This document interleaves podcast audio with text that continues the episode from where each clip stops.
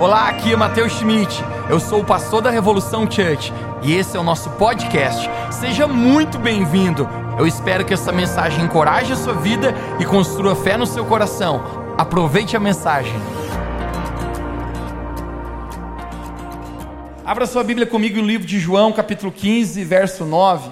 João capítulo 15, verso 9. Se tu trouxe a sua Bíblia no seu celular ou seu livro, você pode abrir. João capítulo 15, verso 9 diz assim: Como o Pai me amou, também eu vos amei a vós. Permanecei no meu amor. Deixa-me ler mais uma vez. Jesus falando: Como o Pai me amou, também eu vos amei a vós. Permanecei no meu amor. Você pode dizer bem alto comigo nessa noite, diga: permanecei no meu amor. O tema da minha mensagem hoje é os segredos de uma vida de intimidade com Deus. Os segredos de uma vida de intimidade com Deus. Você está pronto para isso nessa noite? Feche seus olhos, vamos orar. Jesus, obrigado, porque tu estás aqui hoje. A palavra fala que onde estivessem duas ou três pessoas reunidas por tua causa, ali sempre o Senhor estaria. Então nós cremos que tu estás aqui. E nós pedimos hoje que a tua palavra seja viva e eficaz muito mais do que palavras eloquentes, do que a comunicação de alguém. Deus, nós queremos ter um encontro com a tua palavra, que transforma, que muda realidades interiores e exteriores. Eu oro que a tua presença se intensifique nesse lugar. Eu oro por cada mente e coração que se conecte com tudo aquilo que o Senhor quer fazer hoje. Obrigado, Jesus, pelo teu grande amor. Nós queremos permanecer em teu amor. Você pode dizer amém bem alto comigo? Antes de você assentar, olhe para alguém perto de você mais uma vez, diga: abra o coração. Abra o coração. Você pode tomar seu lugar. Vamos lá. Os segredos de uma vida de intimidade com Deus. Começamos esse, esse ano declarando que esse ano é um ano que Deus quer nos levar a um nível mais profundo e um nível novo de intimidade com o Senhor. Eu creio com todo o meu coração, gente, que nós, como igreja, esse ano de 2022, nós vamos ser sacados pelo Senhor a um nível de intimidade com Jesus, o qual nós nunca estivemos antes. Agora, falar sobre relacionamento, gente, uma amizade ela é cultivada. Relacionamentos fortes, eles não se dão ao acaso. Relacionamentos fortes, eles são construídos.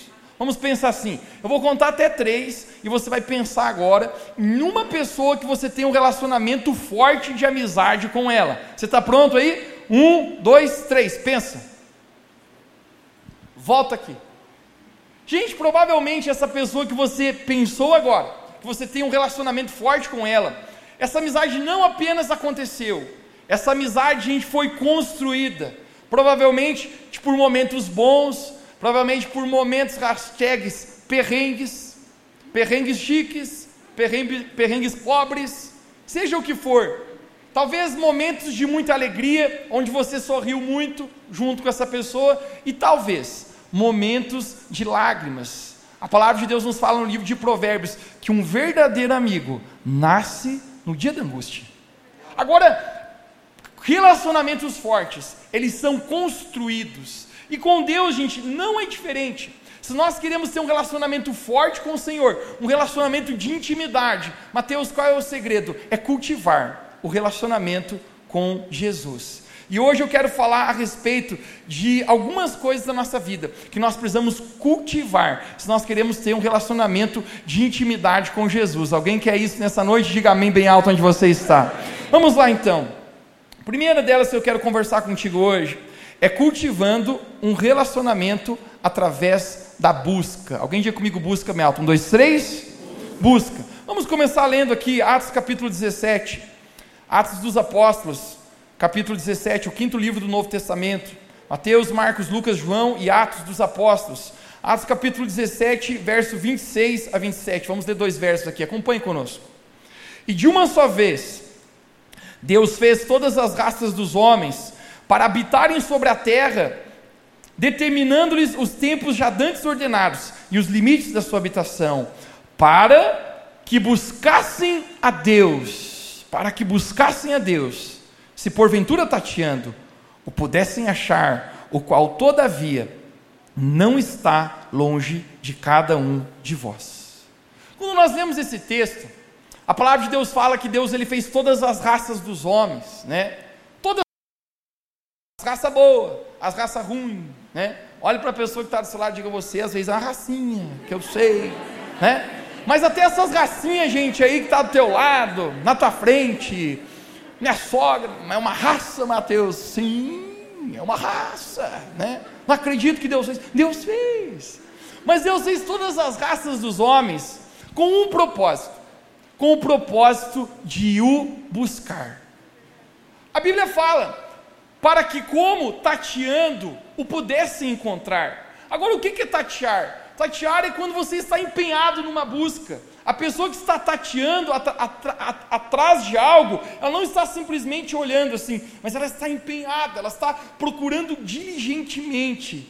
Agora, o apóstolo Paulo continua dizendo para nós: por mais que Deus não está longe de cada um de nós, eu e você, dentro de nós, nós temos uma busca insaciável todo sucesso material, profissional, todo status que você possa chegar a ter aqui nesse mundo ainda não será o suficiente. A sua busca ainda será por algo maior, porque nós somos criados para uma busca. Mas você não foi criado para a busca de algo, você foi criado para a busca de alguém. Nós fomos criados para buscar a Deus. Agora, qual é o propósito de Deus estabelecer a busca? Mateus, por que, que Deus estabelece a busca na nossa vida? Porque Deus nos criou para que buscássemos. E o simples fato é, para que Ele fosse encontrado, para que nós pudéssemos encontrar a Deus. Jeremias capítulo 29, verso 14, a palavra de Deus nos fala: E serei achado de vós, diz o Senhor. Novamente, em Atos capítulo 17, 27, como tateando, você pudesse me achar, por mais que eu não estou Longe de cada um de vocês é a palavra de Deus. Agora, a busca eficaz da nossa vida, esse propósito, exemplificando de 21 dias que nós estamos, todo o objetivo disso, gente, é buscar o Senhor, é um nível de intimidade com o Senhor. Agora, a busca em si, ela não tem por si uma performance. A busca em si não é apenas para dizer, Deus, você está vendo eu aqui, estou jejuando, estou orando, estou indo para a sala de oração, estou bonitinho. Perdi 3 quilos. Gente, a busca em si que dá resultado não é a busca de uma performance onde a gente está tentando impressionar a Deus, mas a busca que tem eficácia, resultado, é a busca de todo o coração. Você conhece o verso, capítulo, Jeremias capítulo 29, verso 13: E buscar-me-eis e me achareis quando me buscares de todo o vosso coração. Jesus está, Deus está prometendo, quando você buscar com todo o seu coração, você vai me encontrar. Agora a busca individual. A busca individual. Mateus capítulo 6, verso 6, Jesus falou: Tu, quando entrares no teu quarto, tu, quando orares, entra no teu quarto e fecha a tua porta, o Pai que te vê em secreto te recompensará que está em secreto. Você entra no teu quarto, no lugar de oração, tu fecha a tua porta, é apenas tu e Deus. A busca é algo individual. Eu creio muito, gente, no poder da oração. Eu creio muito também a respeito da. E não poderíamos negar que uma das fortes doutrinas que a gente vê por todas as escrituras sagradas é a doutrina da imposição de mãos. E sem dúvida a gente considerar que existe um poder através disso. Imposição de mãos é quando uma autoridade espiritual coloca a mão sobre a sua vida e ele transmite algo espiritual como um canal naquele momento.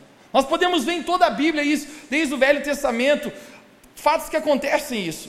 Atos capítulo 19, verso 4 e 6, diz que Paulo impunha as mãos e eles recebiam o Espírito Santo, oravam em novas línguas e profetizavam. 2 Timóteo, capítulo 1, verso 6, a palavra de Deus fala que Timóteo diz: Timóteo, reaviva o dom que há em ti, que foi colocado no teu coração, através da imposição das minhas mãos. Existe o apóstolo Paulo comunicando dons. Lucas capítulo 4, capítulo 4, verso 40, a Bíblia fala que ao pôr do sol, vários enfermos vinham a Jesus, e Jesus impunha as mãos e os curava.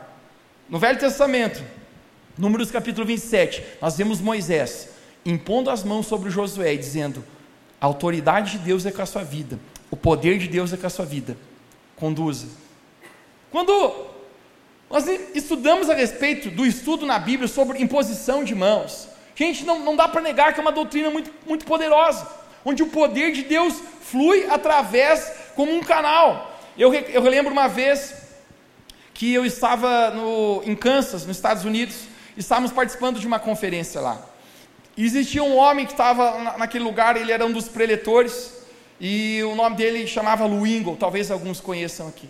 Esse homem é um homem extremamente dedicado a jejum e oração, a ponto que esse cara já fez vários jejuns de 40 dias só na água, buscando a Deus.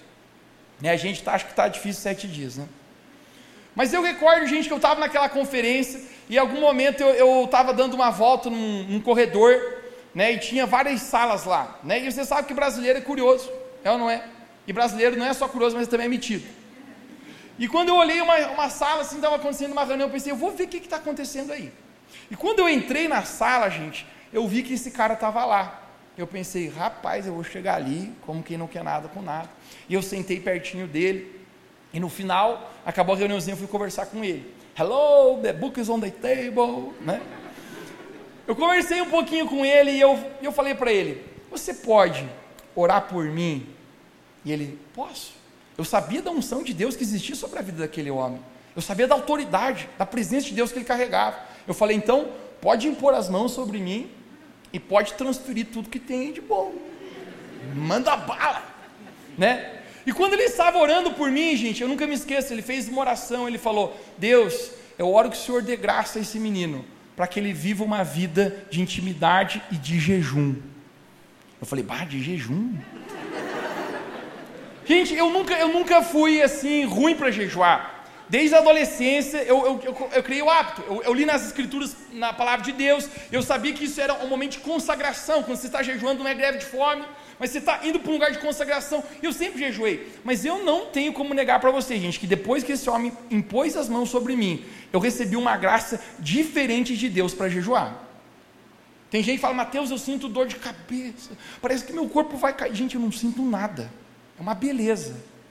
Uma graça de Deus. Por quê? Porque através da imposição de mãos existe, gente, um poder de Deus fluindo. Agora deixe-me falar para você. Eu posso impor as mãos sobre você e transferir unção sobre a sua vida. Eu posso impor as mãos sobre você, eu posso transferir dons espirituais sobre a sua vida. Eu posso impor as mãos sobre você e transferir autoridade, um cargo de liderança sobre a sua vida. Mas tem uma coisa que eu não tenho como transferir sobre a sua vida é a minha jornada com Deus, é a minha intimidade que eu construí no secreto com Deus. Isso eu não consigo transferir para a sua vida, porque o lugar de intimidade, gente, ele é construído no secreto, e isso não é algo que é transferível. Eu posso transmitir conhecimento aqui, mas eu não posso transmitir relacionamento com Deus. Eu posso transmitir habilidade, mas eu não posso transmitir intimidade com o Senhor. Deus estabeleceu essa busca para cada um de nós, onde isso é algo individual na nossa vida. Agora eu quero mostrar para você nessa noite que essa busca, gente, além de ela definir toda a nossa vida, ela também pode influenciar até mesmo a nossa salvação. Eu quero que você abra comigo no livro de Mateus capítulo 25, no verso 1 a 13, nós vamos ler uma parábola de Jesus que vai falar algumas coisas hoje aqui, vai ser muito especial. Mateus capítulo 25, verso 1 a 13, vamos ler. Diz assim: O reino de Deus, pois, será comparado e semelhante a dez virgens, que pegaram as suas lâmpadas e saíram para se encontrar com o noivo. Cinco delas eram insensatas e cinco delas eram prudentes. Alguém diga comigo insensatas versus prudentes.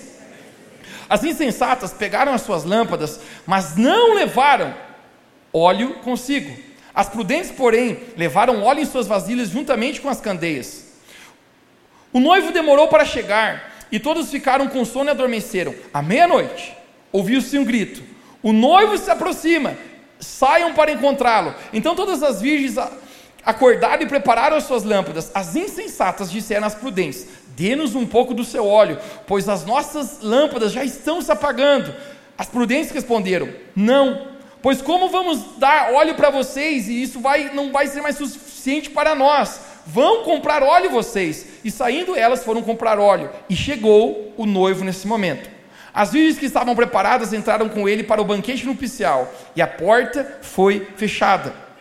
Mais tarde vieram também as outras e disseram ao Senhor: Abra a porta para nós. Verso 12. Mas ele respondeu: A verdade é que eu não conheço vocês. Portanto, vigiem, porque vocês não sabem o dia e nem a hora.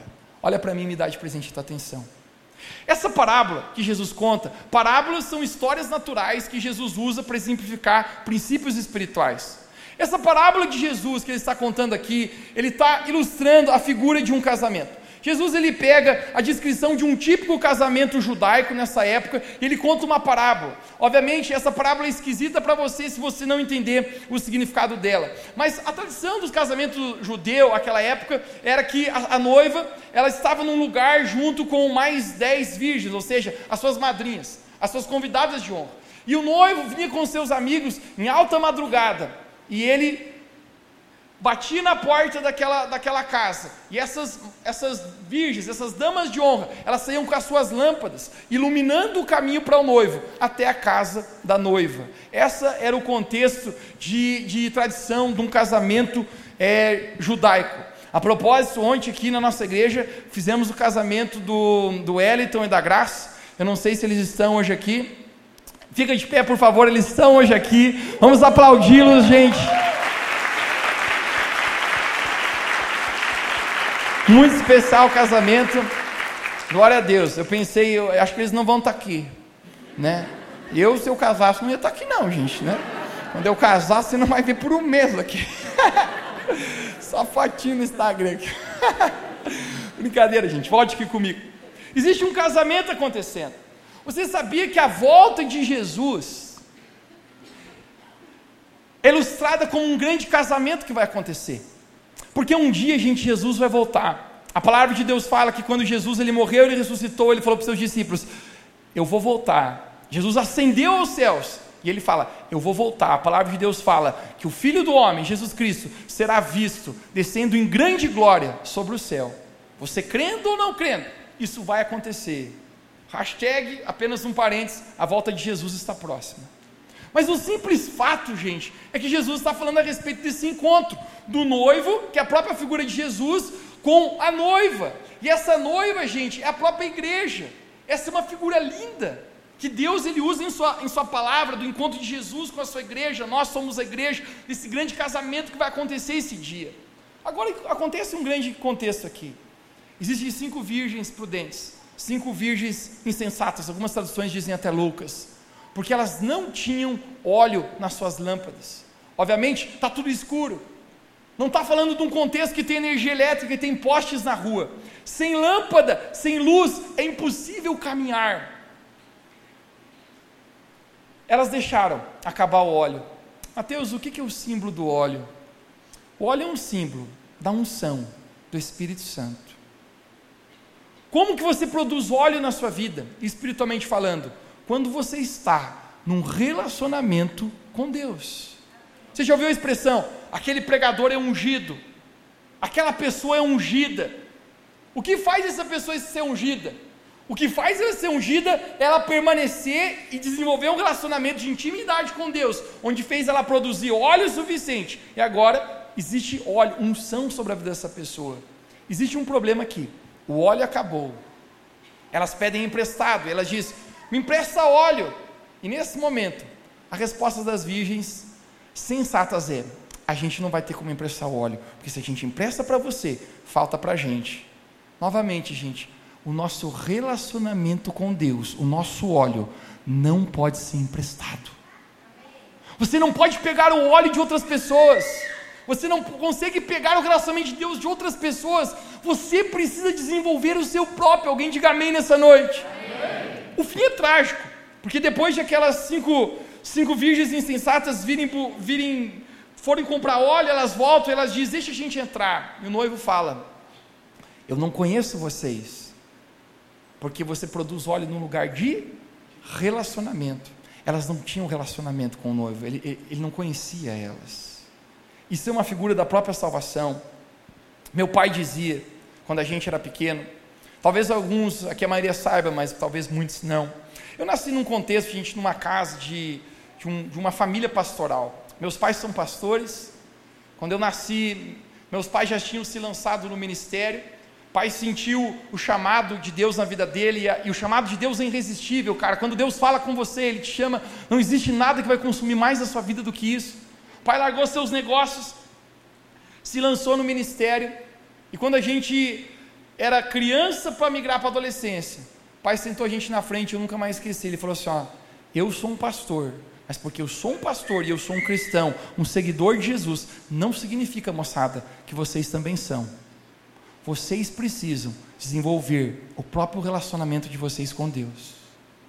Eu sou um homem de Deus, me esforçando para honrar a Deus, mas não significa que no reino espiritual, filho de peixe, peixinho é. Talvez a sua mãe é uma mulher de Deus, não significa que você também é. Talvez a sua avó é uma grande mulher de oração, uma grande pessoa que buscava Deus. Você precisa desenvolver o seu próprio relacionamento com Deus. Relacionamento com Deus é intransferível. Vamos pensar aqui.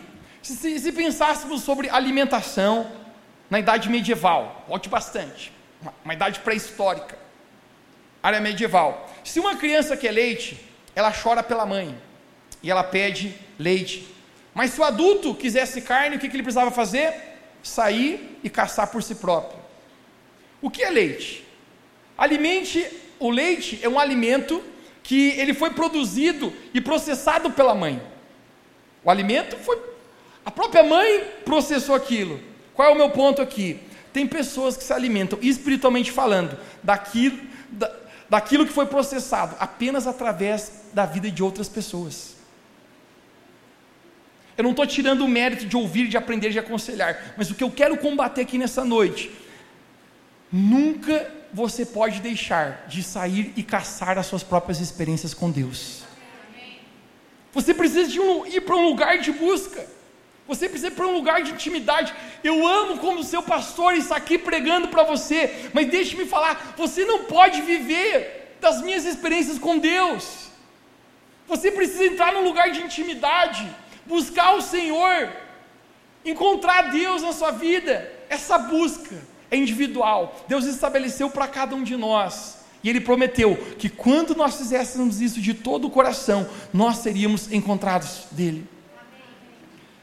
Existem muitas maneiras que Deus já me encontrou na minha vida. Eu tive alguns encontros realmente marcantes com Deus que mudaram a minha vida. Mas se eu for falar para você, a maioria deles foi quando eu abri a minha Bíblia. Seja ela no papel ou hoje, você pode apenas folhá-la no seu celular. E eu comecei a ler essa Bíblia, ler, ler, ler, ler, até Deus se encontrar comigo. Até essa palavra de Deus fazer diferença no meu coração.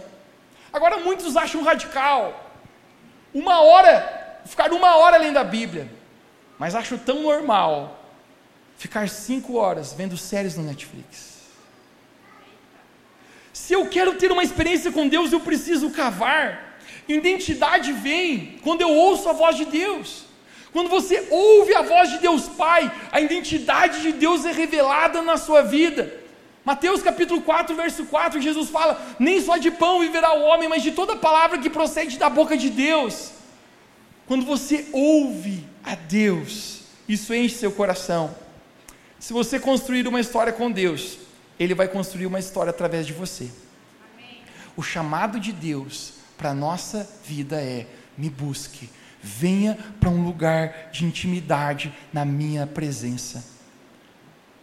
Construir esse lugar de intimidade, igreja, que eu creio que esse ano nós vamos para esse lugar. Alguém aqui pode dizer amém bem alto, alguém pode levantar sua mão, você está entendendo que Deus está falando com a gente hoje?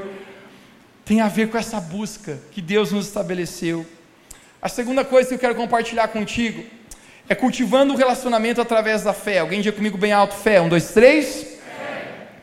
Hebreus capítulo 11, verso 6, um verso bem conhecido diz: Ora, sem fé é impossível agradar a Deus, pois quem dele se aproxima precisa crer que ele existe e ele recompensa aqueles que o buscam. Existe uma relação, gente, entre fé e busca. Conecte-se comigo. uma relação entre fé e busca. Parafraseando esse texto de Hebreus capítulo 11, se você quer se aproximar de Deus, você precisa crer que enquanto você está buscando Ele, Ele está ali. Agora existem duas manifestações da presença de Deus. Conecte com isso que eu vou ensinar para você hoje. Existe a presença perceptível de Deus.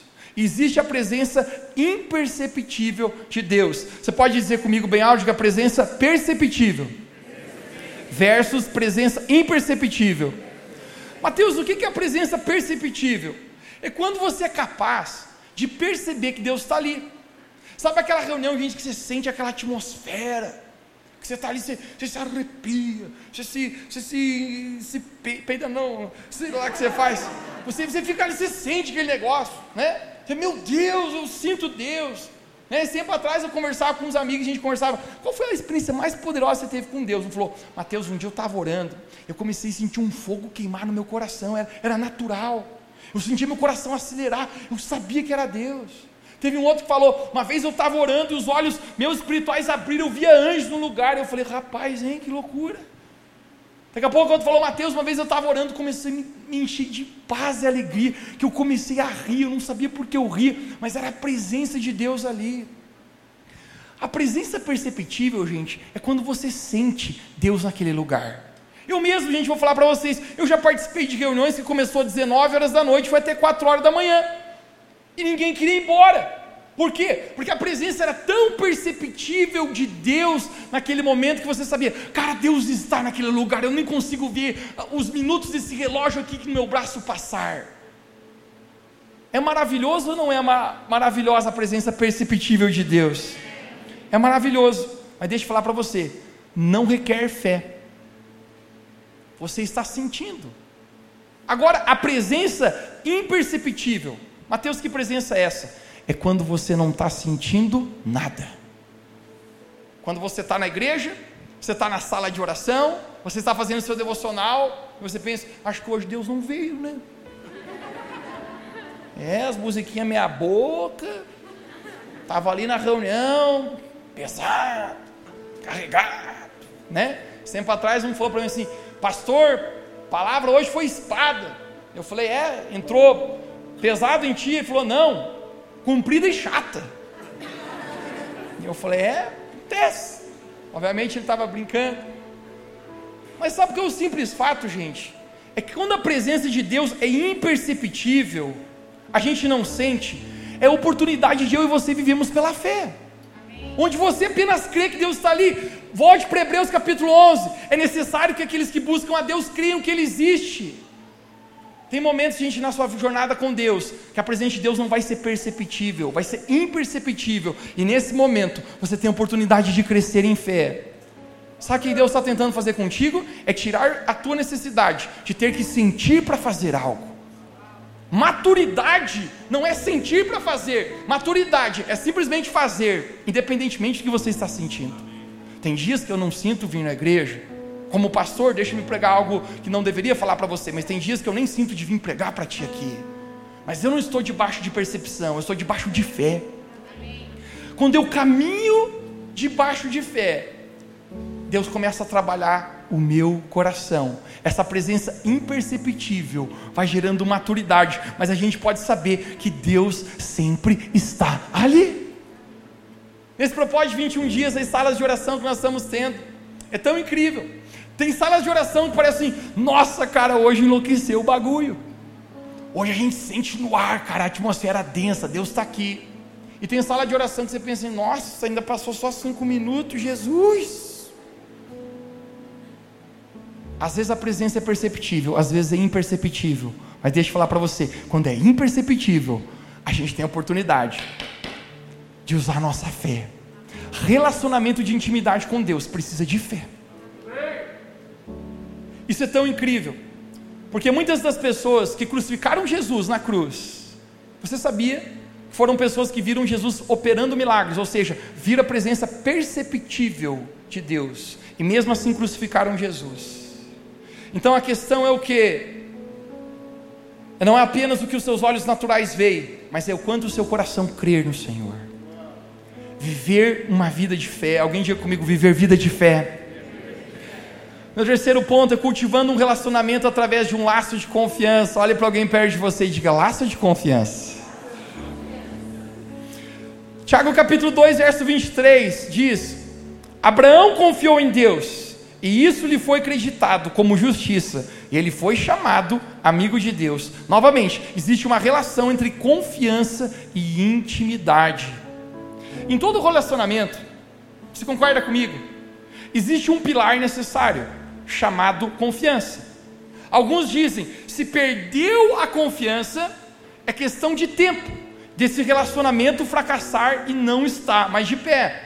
Agora deixa eu falar para você, confiança não é apenas a ausência da desconfiança, mas confiança tem a ver com um compromisso de compartilhar tudo. Confiança tem a ver com o compromisso de ser 100% transparente, ser 100% sincero, de compartilhar todas as coisas.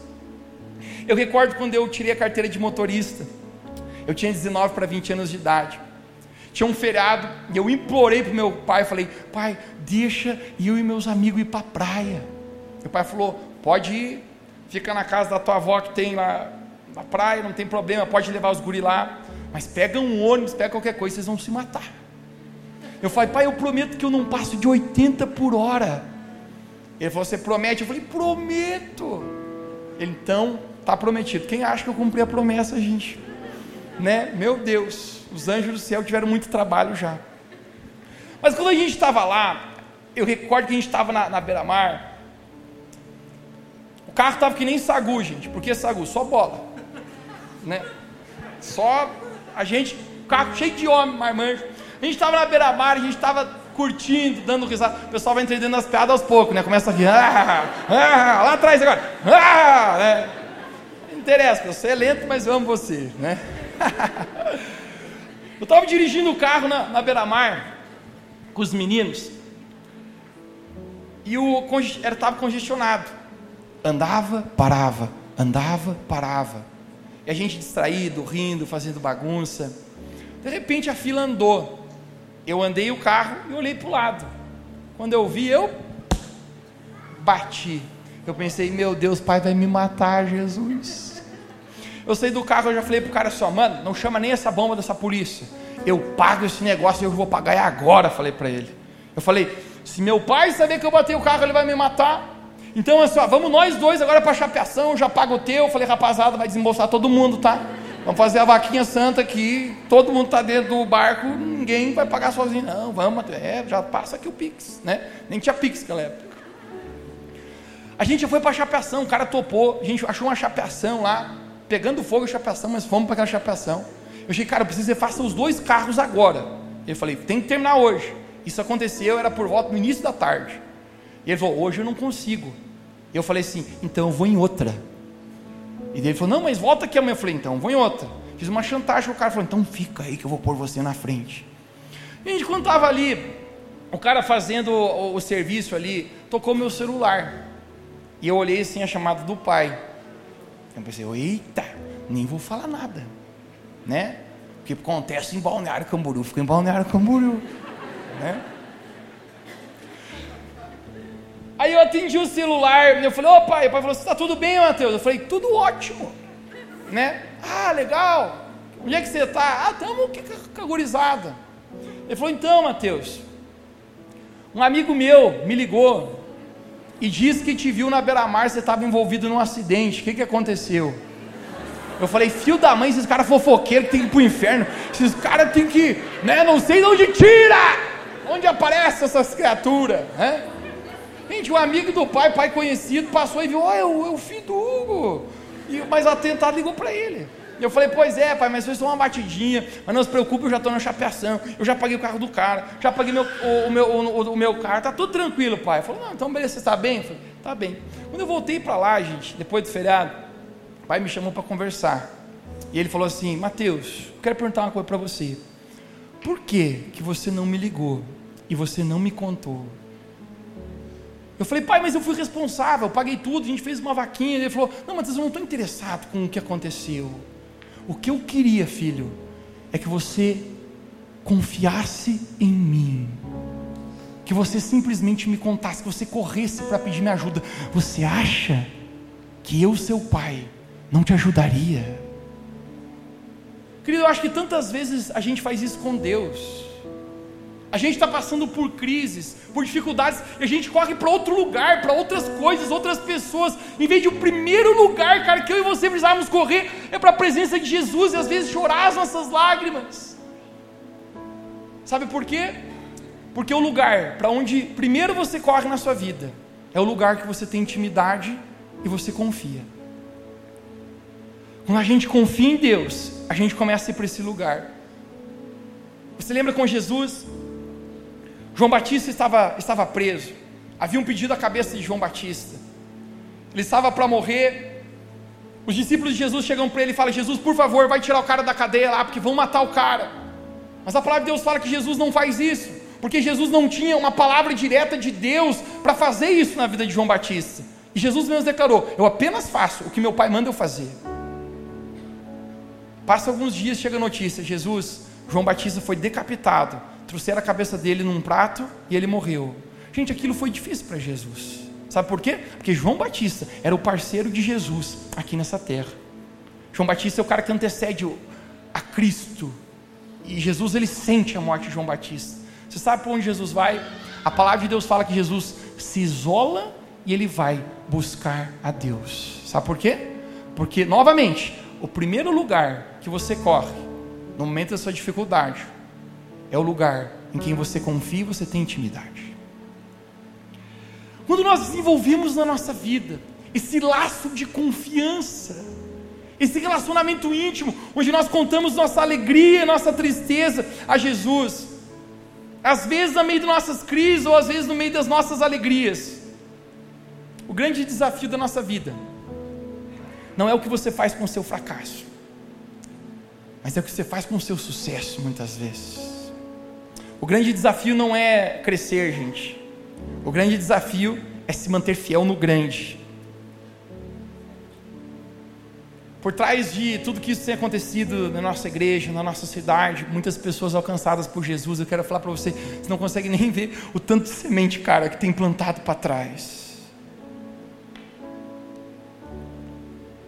Eu recordo, cara, quantas vezes buscando a Jesus, porque apenas num lugar de intimidade Deus pode gerar isso em nós. Temos tantas histórias para contar, cara. Eu tenho tanta história da minha vida para contar para você, mas deixa eu falar para você: você não pode viver das minhas experiências, igreja. Você precisa caçar suas próprias experiências com Deus e experimentar Deus real na sua vida em intimidade.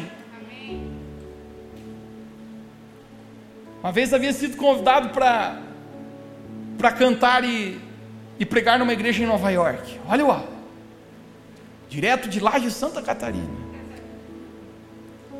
Eu estava no quarto do hotel e fizeram um convite. Vamos, vamos nos conhecer o Central Park. Não era nem Central Park, era Central Park.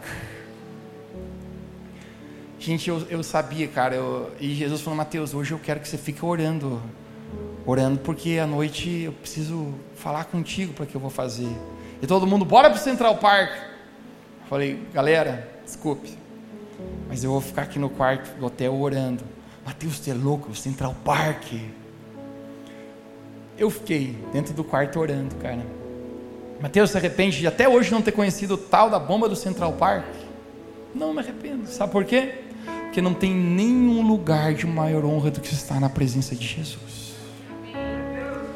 Esse lugar de intimidade, cara, essa busca, esse laço de confiança, é você que vai ter que estabelecer a revolução, church. O que eu sinto é que o Espírito Santo está tentando chamar nós para esse lugar de intimidade. Chamar nós. Agora, o teu relacionamento, o teu óleo precisa ser produzido por você no lugar de, no teu quarto com o Senhor. Eu fico tão feliz de você estar aqui na igreja. Eu fico tão feliz de você vir ao domingo. Mas é muito mais do que bater um ponto e dizer está pago. Não, gente. É o nosso relacionamento de intimidade.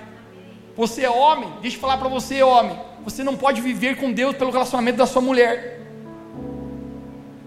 Não é a sua mulher responsável de te puxar na mão e te trazer para a igreja.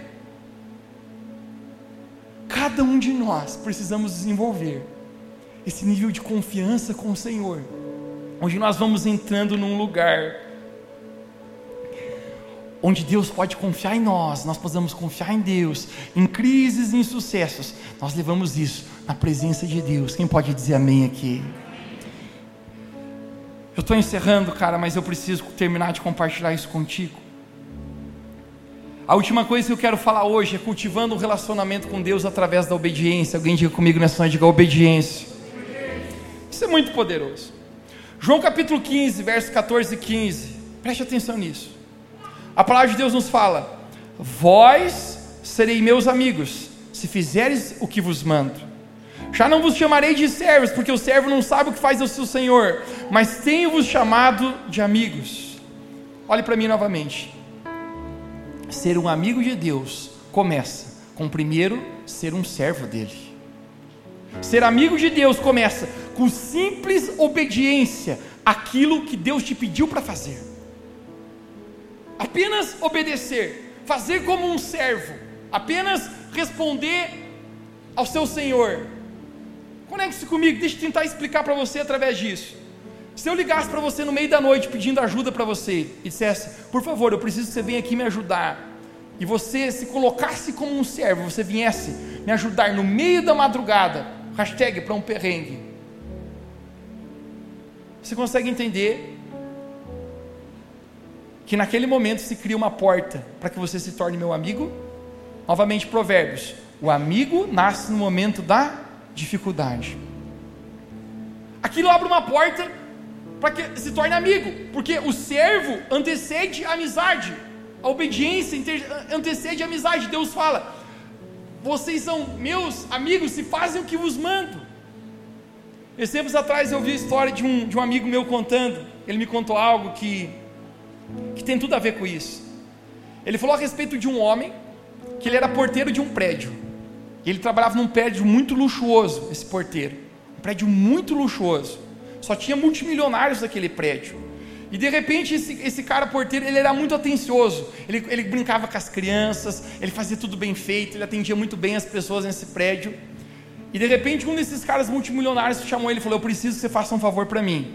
Eu preciso que essa semana você anote todos os horários que a minha mulher sai e entra dentro do apartamento. Ele falou: Sim, senhor, da maneira que você falou, eu vou fazer. Passou uma semana, esse cara chama o porteiro, ele pega um papelzinho e falou: Senhor, está aqui, o que você me pediu. Esse cara multimilionário tira 10 mil reais e põe no bolso dele. Ele falou: Muito obrigado. E sai.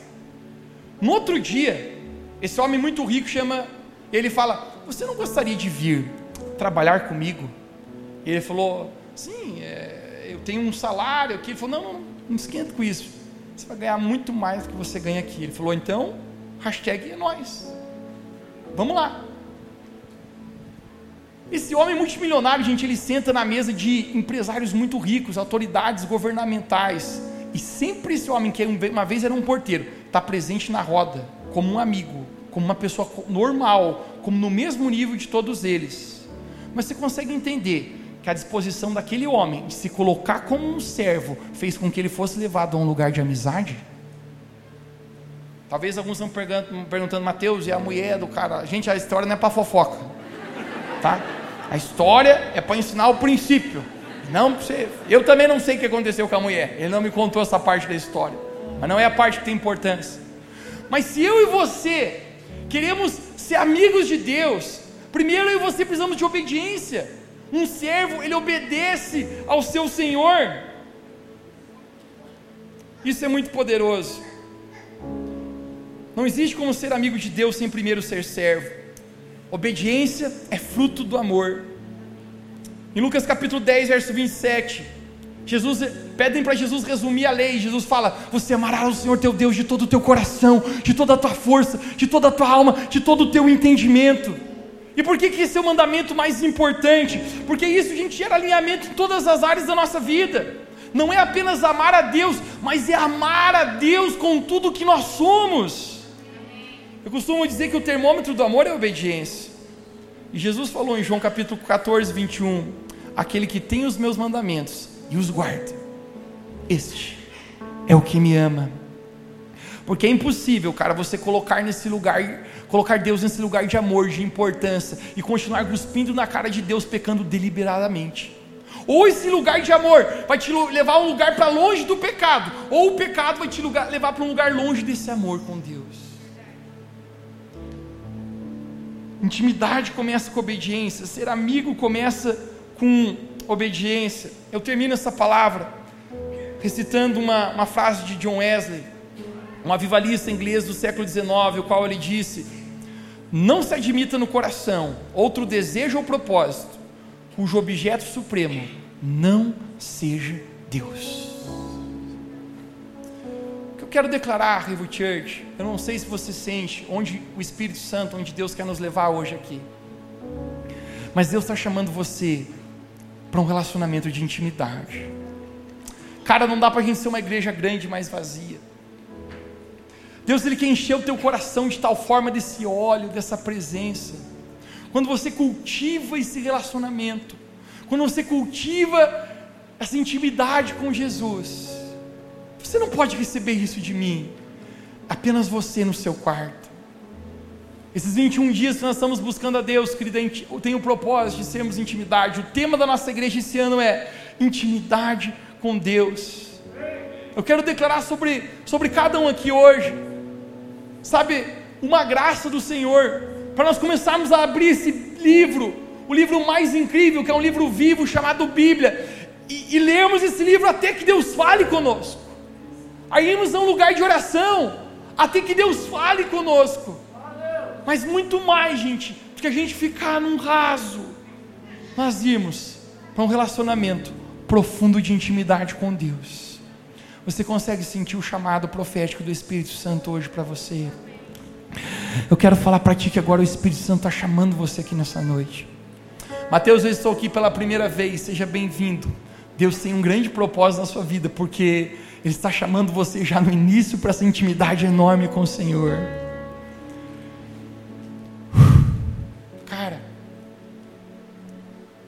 Às vezes a presença é imperceptível, mas hoje eu acho que é perceptível. Alguém sente a presença de Deus aqui. O simples fato de a gente poder dizer: Deus, eu quero cultivar esse relacionamento com o Senhor. Eu quero ir para esse lugar de intimidade. É muito mais que a igreja.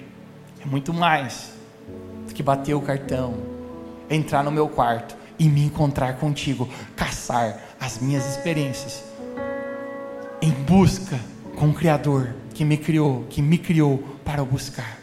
Se você recebe essa palavra hoje, diz amém onde você está. Fica de pé comigo onde você, aí no seu lugar.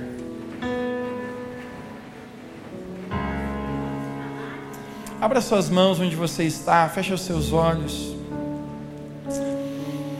Apenas respira nessa noite essa presença de Jesus aí agora. Apenas baixinho onde você está. Lembre, você pode repetir a oração que eu faço, mas, mas não é sobre isso. É você sobre você produzir o próprio óleo, é sobre você mesmo caçar as suas experiências com Deus. Então, abaixinho onde você está, ore ao Senhor nessa noite. Diga, Jesus, eu quero me encontrar verdadeiramente com o Senhor. Aí baixinho onde você está, cave, cave, cave nessa noite. Fale para Jesus: Eu quero ir nesse lugar de intimidade, não apenas uma religião.